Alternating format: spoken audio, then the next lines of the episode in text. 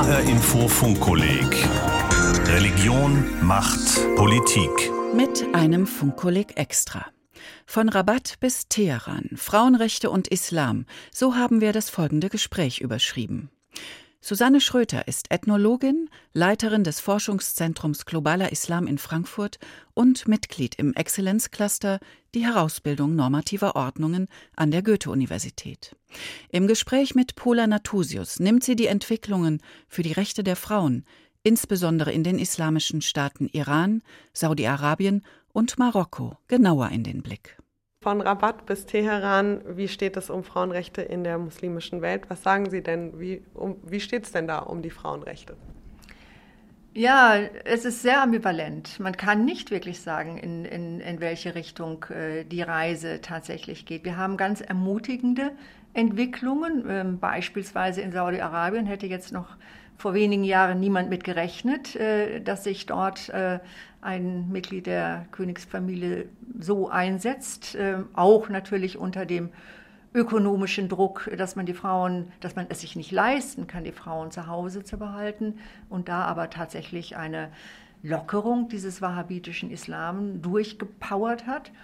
Und ähm, wir sehen es auch im Iran ja, in der, Iran, in der Islamischen Republik Iran, dass die, dass die jungen Leute und da ganz besonders die jungen Frauen, dass sie die Nase voll haben äh, und dass sie frei sein wollen, dass sie selbst bestimmen wollen. Und da geht es auch in eine Richtung, die ich jetzt als universal bezeichnen würde, nicht als westlich, sondern universal im Sinne der Menschenrechte und der Frauenrechte. Und auf der anderen Seite sehen wir genau entgegengesetzte Entwicklungen und wissen nicht genau, wie sich äh, jetzt auf die gesamte Region von Rabat bis Teheran bezogen, was sich da flächendeckend durchsetzen wird. Vermutlich ist, dass es einige Regionen gibt, in denen die Entwicklung in Richtung mehr Frauenrechte gehen wird. In anderen ähm, wird man hart kämpfen müssen für das, was erreicht worden ist. Aber die Beispiele, die Sie jetzt gerade genannt haben, also dass äh, Frauen in Saudi-Arabien jetzt Auto fahren dürfen und auch im Iran sich immer mehr Frauen wehren gegen die Zwänge, denen sie unterliegen, das doch eigentlich erstmal, klingt das so nach einem zuversichtlichen Zeichen, oder nicht? Ja, das ist ein zuversichtliches Zeichen auf der einen Seite. Aber jetzt schauen Sie sich mal an Nordafrika nach dem arabischen Frühling. Ähm, welche Gruppen haben da äh, bei den Wahlen gepunktet? Das war in Ägypten die Muslimbruderschaft, die die Hälfte aller Stimmen bekommen hat äh, nach, äh, den erst, bei den ersten freien Wahlen äh, nach dem Sturz Mubaraks. Und äh, ein Viertel der Stimmen haben die Salafisten, die Nur-Partei bekommen. Beide Gruppen haben kein progressives Frauenbild. Und äh, die Muslimbrüder haben als erstes versucht, die Gleichberechtigung der Frauen aus der Verfassung zu streichen. Das Gleiche war in Tunesien, als die Ennahda äh, so viele Stimmen bekommen hat, auch nach dem Sturz Ben Alis.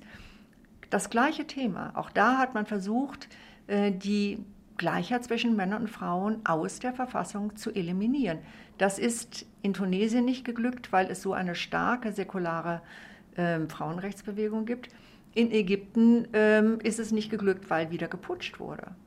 Aber die, das Problem ist eben, dass äh, wenn man Rechte in einem autoritären Regime durchsetzt, dann ähm, ist das Bewusstsein der Bevölkerung, dass diese Rechte gut sind, oft nicht sehr ausgeprägt, sondern man glaubt, dass diese Rechte etwas zu tun haben mit dem Regime, das man ablehnt.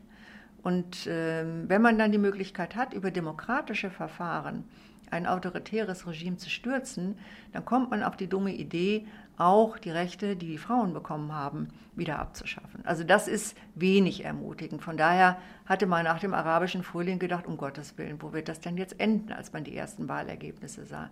Aber auf der anderen Seite, selbstverständlich, äh, gibt es Länder, die sich im Moment äh, im Aufbruch befinden. Im Iran weiß man immer noch nicht, ob sich die jungen Leute durchsetzen werden. Bis jetzt äh, ist es ja so, dass äh, die jungen Frauen, die ihre Kopftücher abziehen und äh, Selfies machen und ins Netz stellen, dass die ins Gefängnis wandern. Ja, und auch die jungen Frauen, die, die, die tanzen vor ihrem ähm, Handy und äh, das ins Netz stellen, auch die äh, werden ja strafrechtlich verfolgt. Also das ist nicht so einfach, der Kampf um diese Rechte, um wirklich Dinge, die, die eigentlich banal klingen, ja, dass man ähm, seine Haare offen zeigen kann und dass man Spaß haben kann, ist in manchen Ländern richtig gefährlich. Was glauben Sie, woher kommt es, dass da noch so extrem konservative Frauen- und Männerbilder und eben Geschlechtervorstellungen so dominant sind? Nun, auf der einen Seite äh, liegt es daran, dass die Entwicklung in vielen Ländern sehr ungleichzeitig läuft. In den Städten haben wir gebildete Mittelschichten, aber die städtischen Armen profitieren gar nicht davon. Und auf dem Land, die Bevölkerung äh, hat sowieso nichts von den Frauenrechten. Ähm, die können nicht die tollen Berufe ausüben, die Frauen offen stehen. Die, denen nützt auch nichts, äh, dass die Universitäten jetzt Studentinnen aufnehmen. Die sind mit dem Überleben beschäftigt. Und wenn es einem schlecht geht und wenn man ungebildet ist, dann ist die Religion ein Anker.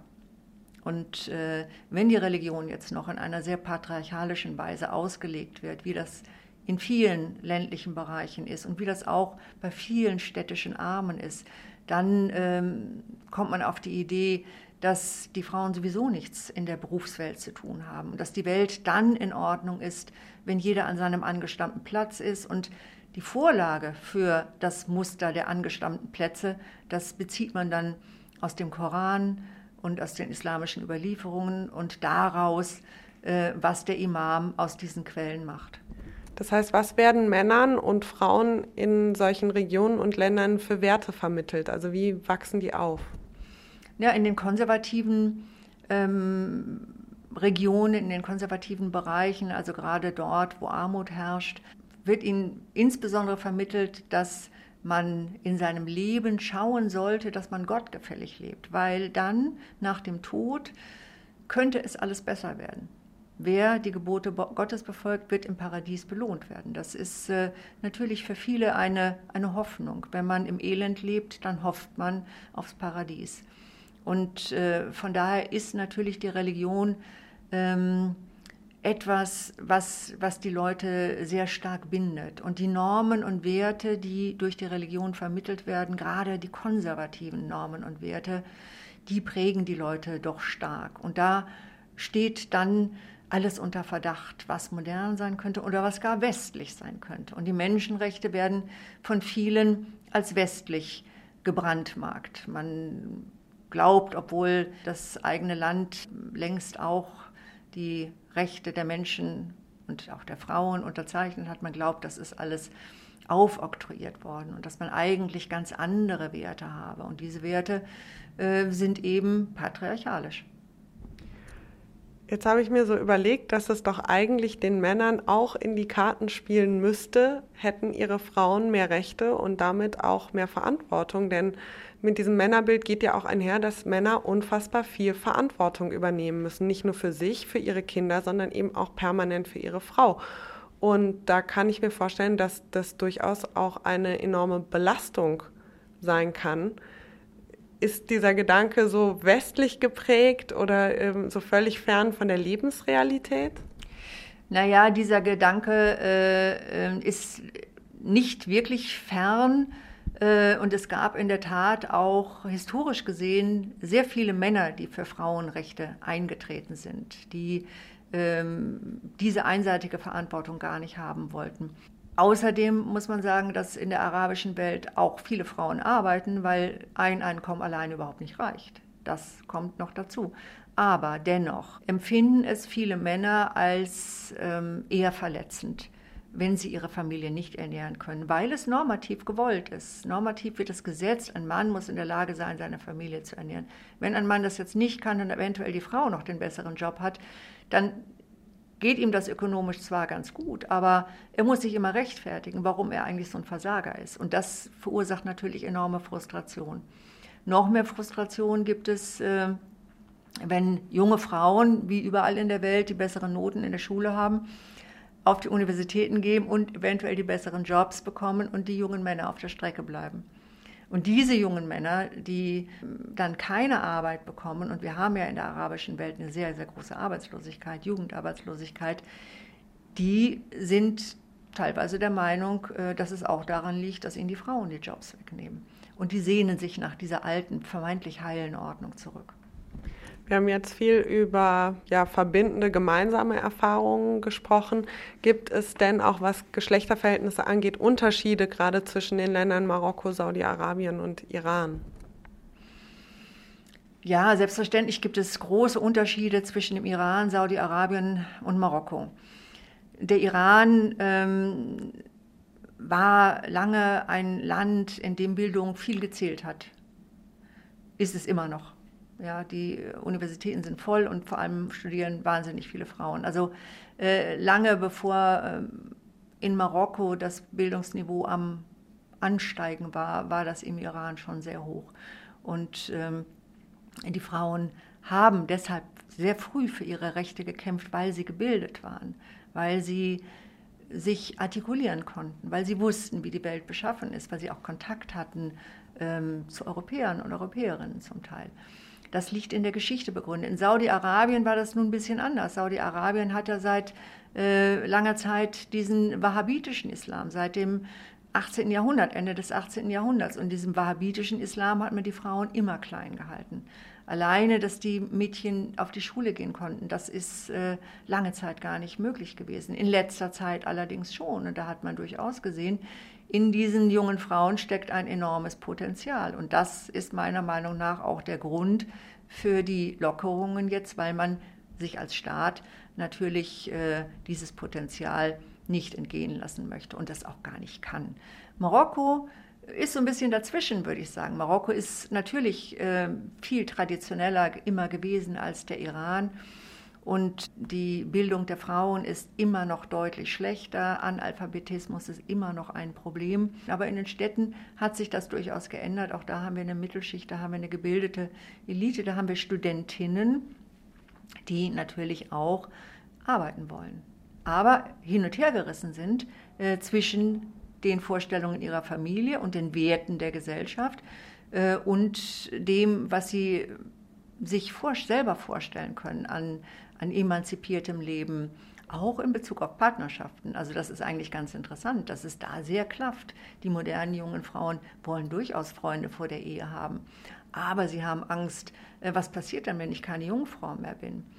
Ähm, Im Übrigen nicht nur in Marokko. Also die, diese Frage äh, beschäftigt ja junge Leute überall in der arabischen Welt oder in der islamischen Welt mit dem Ergebnis, dass äh, die Chirurgen viel zu tun haben. Die Hymenrekonstruktionen oder ähm, kleine Modelle, die in China hergestellt werden, die man sich einsetzen kann, damit dann rote Farbe während der Hochzeitsnacht äh, produziert wird, das äh, ist, sind Geschäftsmodelle im Moment. Da sieht man aber auch daran, dass ähm, es mit den, dem Befolgen der strengen Sexualmoral doch nicht mehr so lückenlos klappt. Wenn Sie jetzt ein Ranking erstellen müssten äh, zwischen diesen drei Ländern, welches Land am weitesten ist, was Frauenrechte angeht, was würde da auf Platz 1 stehen?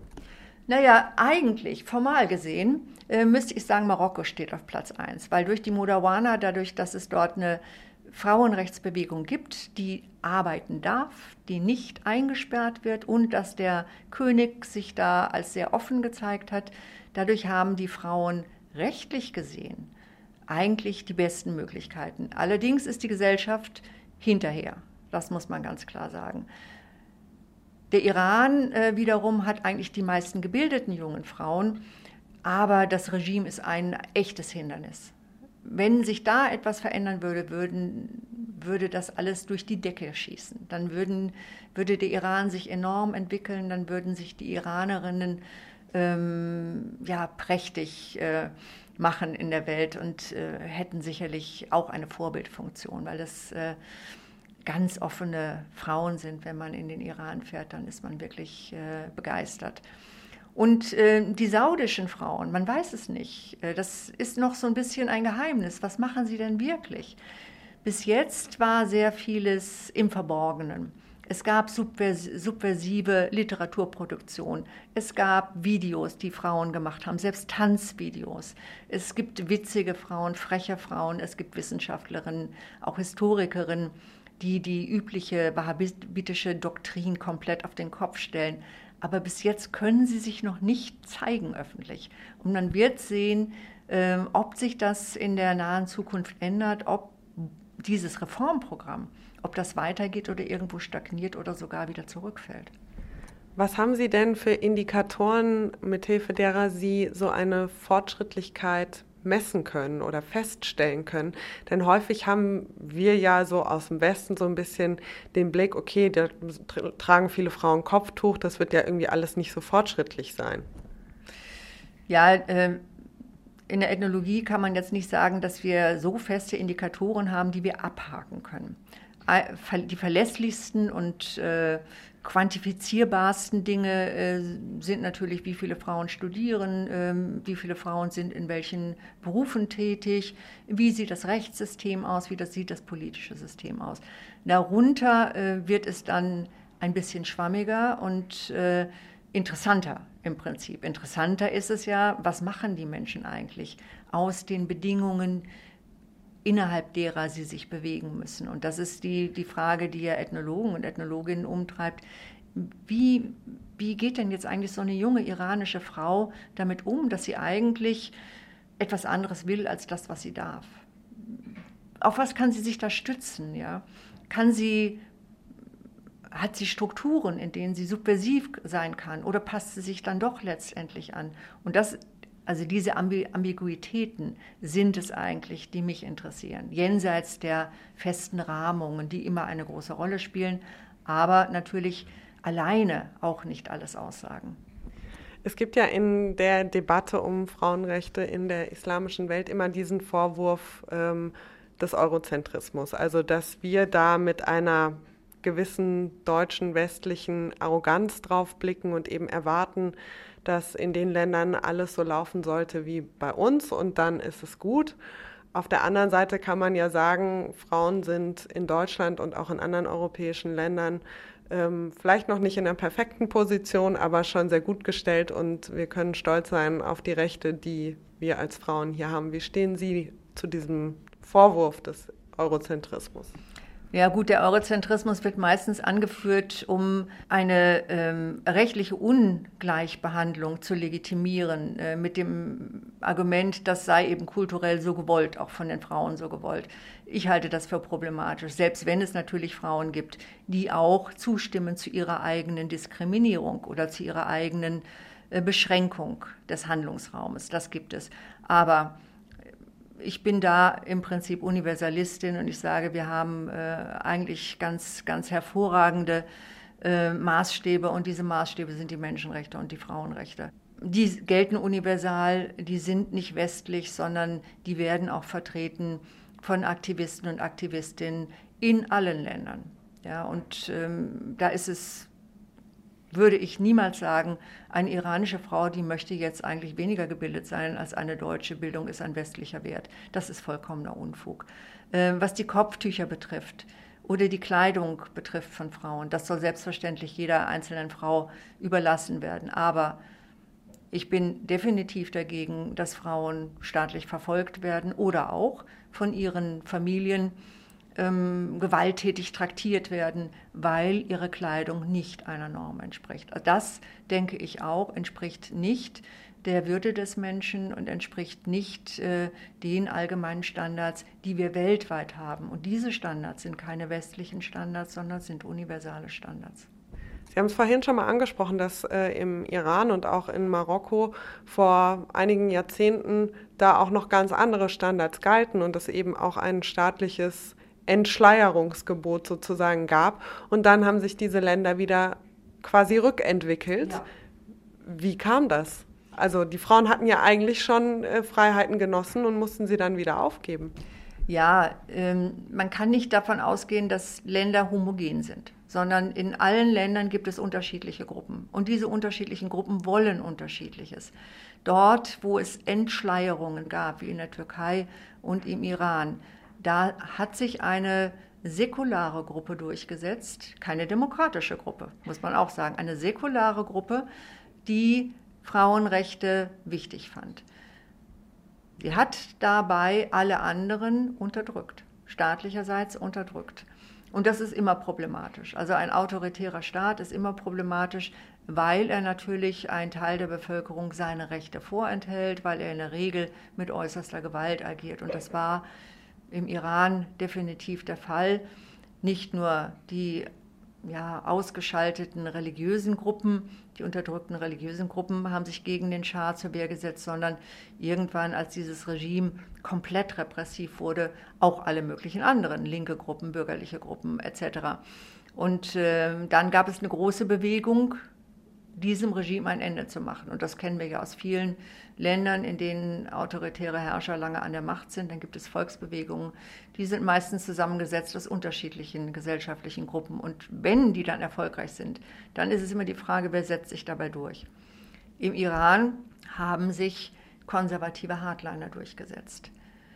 Aber das heißt nicht, dass die gesamte iranische Gesellschaft damit einverstanden war. Die haben sich durchgesetzt und haben durch die wahnsinnige Gewalt, die sie sofort nach der Revolution angewendet haben, alle anderen außer Landes getrieben. Wir hatten ja eine irrsinnige Fluchtbewegung aus dem Iran nach 79, wo auch alle jungen Linken außer Landes gegangen sind, wo der Iran einen Großteil seiner Intelligenz ja verloren hat. Also von daher kann man nicht sagen, wie kommt das jetzt, sondern das sind Machtkämpfe, das sind gesellschaftliche Machtkämpfe in diesen Ländern. Und äh, da setzen sich dann unter Umständen Akteure durch, die äußerst problematisch sind. Was man noch sagen kann, überhaupt zur, zur Geschichte, vielleicht zum 20. Jahrhundert. Es ist nicht so, dass die westliche Welt immer ganz weit vorne war und der Orient immer abgehängt war, sondern äh, denken Sie mal an die Schweiz. Wann ist denn da im letzten Kanton das Frauenwahlrecht eingeführt worden? Das war in den 70er Jahren. Denken Sie an die Bundesrepublik. Noch vor wenigen Jahrzehnten konnte ein Ehemann äh, seiner Frau die Berufstätigkeit verbieten und konnte ihr Konto sperren oder plündern. Äh, Vergewaltigung in der Ehe ist erst seit ganz kurzer Zeit strafbar.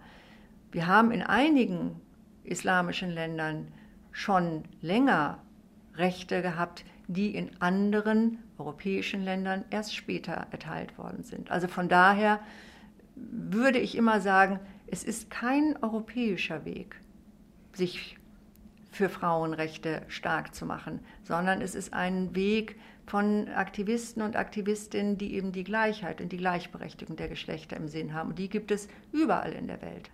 Das Problem ist nur dann, wenn Rechte mit Gewalt durchgesetzt werden. Dann haben die möglicherweise nicht sehr lange Bestand. Das war ja, glaube ich, auch während des arabischen oder beziehungsweise nach dem arabischen Frühling in Ägypten so. Da haben sich ja Frauen sehr stark gemacht und haben sehr mutig protestiert, äh, sind für ihre Rechte eingetreten. Und ähm, das scheint dann sehr schnell verpufft zu sein, beziehungsweise Frauen wurden im, im, Nachhinein sogar noch drangsaliert dafür, dass sie ja aufgestanden sind. Was hat das für ein Signal an diese Frauen oder beziehungsweise auch an die ganze Gesellschaft dort gesendet? Na, wir hatten in Ägypten vor allem eines, was, was fatal war. Wir hatten eine unglaubliche äh, starke sexuelle Gewalt während der Demonstrationen. Auch ausgehend, äh, also einmal ausgehend natürlich von äh, Männern, die im anderen Lager waren, die sexuelle Gewalt als, als Machtmittel eingesetzt haben, aber auch von der Polizei, vom, vom Militär. Auch da gab es ja unmögliche Situationen. Ja. Es gab sexuelle Folter, es gab die sogenannten Jungfrauentests, das kann man sich gar nicht vorstellen. Also sexuelle Gewalt tatsächlich als Mittel der Repression. Es gibt Fälle, in denen Frauen, die eben Gewalt erfahren haben, von anderen äh, verurteilt worden sind. Ja, was machst du eigentlich auf so einer Demonstration? Du hättest doch lieber im Haus bleiben sollen. Und äh, letztendlich war für viele der, der jungen Frauen, die auf die Straße gegangen sind, die protestiert haben, die auch Mubarak gestürzt haben, war das natürlich eine große Enttäuschung, dass bei den Wahlen sich das überhaupt nicht abgezeichnet hat, sondern äh, dass man eigentlich gesehen hat, die Leute, die auf der Straße waren, waren nur eine Minderheit. Und äh, die Mehrheit, die hat sich niemals beteiligt, aber die wird jetzt wichtig bei den Wahlen.